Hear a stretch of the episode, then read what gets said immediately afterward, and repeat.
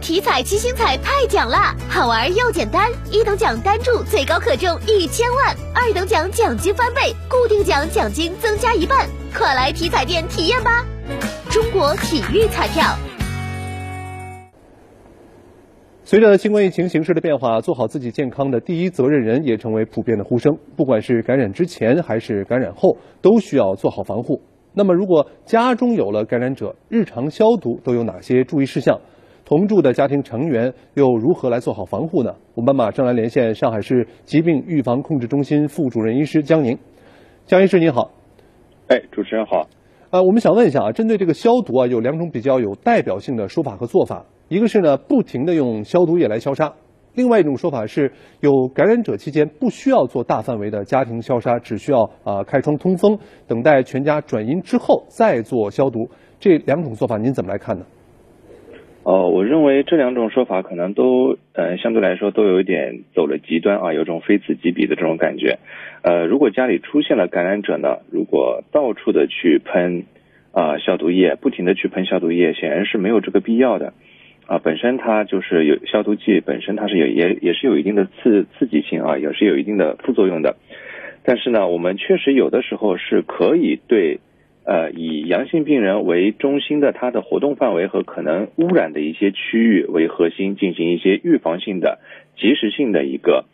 一个消毒处置，这个还是有必要的啊，这还是有必要的。呃，那么就是。呃，我我也听到有些人他喜欢，就是家里好像就是喷了酒精、喷了消毒液之后，他就好像有有这种气味，感觉就安全一些啊。这个其实也也是没有必要的啊，这个确实是没有必要的，还是要更加有针对性，更加去选择一些时机会更好一些。嗯，那么另外在家中有感染患者的时候，生活垃圾应该怎么处理呢？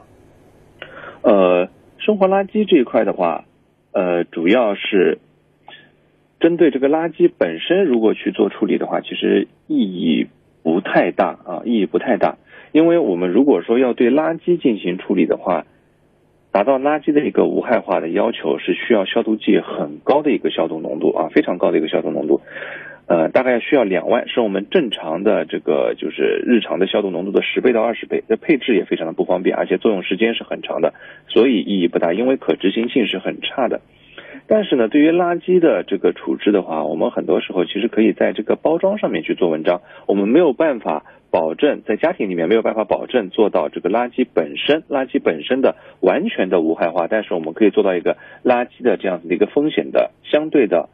封闭啊。呃，为了达到这个目的呢，我们可以把这个就是垃圾啊，不能装的太满啊，不能装的太满。然后前两天就是也是有有医院的一些同仁呢介绍，是可以使用一些处置医疗废弃物的这种就是垃圾袋的这种特殊的专业的打结方式，叫额颈结啊，是一个它是会有等于是会有一个双层封口、双层保险的这样一个额颈结。另外呢，是要在封口以及外表面啊进行一个喷洒消毒。啊，如果确实有必要的话，还可以考虑双层包装。这样子的话，我们可以把垃圾的这样子一个风险的话做到一个呃封闭啊。嗯，另外也有市民朋友想知道，感染者康复之后啊，感染期间所穿的这些衣物啊，用过的生活用品上面是否还会有啊病毒残留？需不需要进行特别的消毒？嗯，感染期间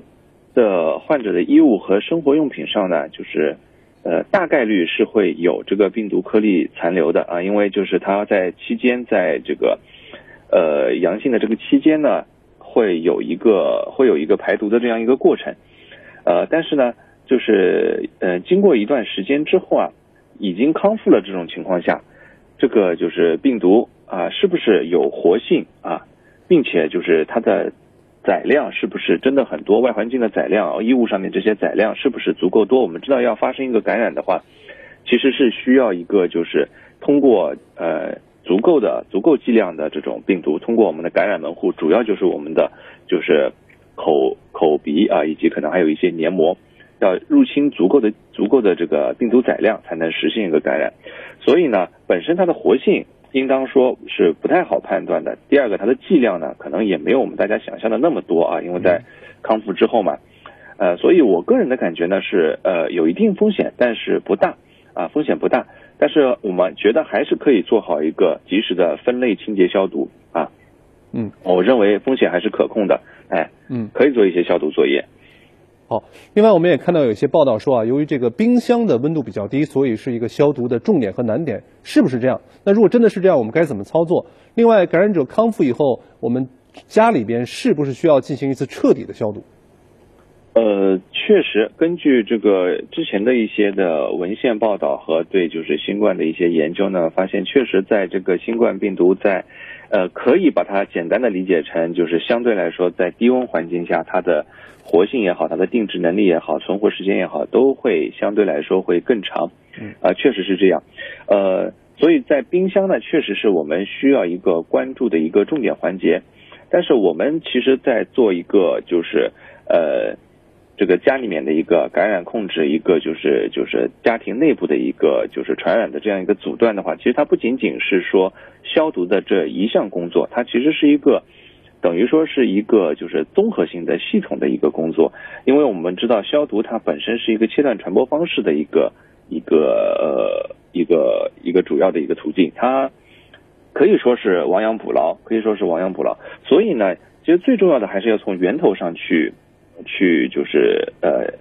呃去去做文章，对，去预防。所以我们首先最重要的还是本身就要减少对冰箱可能的接触和污染。那么如果说这个呃阳性患者居家期间，他有独立的冰箱给他使用的话，那是最好的。如果说他没有独立使用的冰箱，他确实而且一定要用冰箱的话，那我们建议是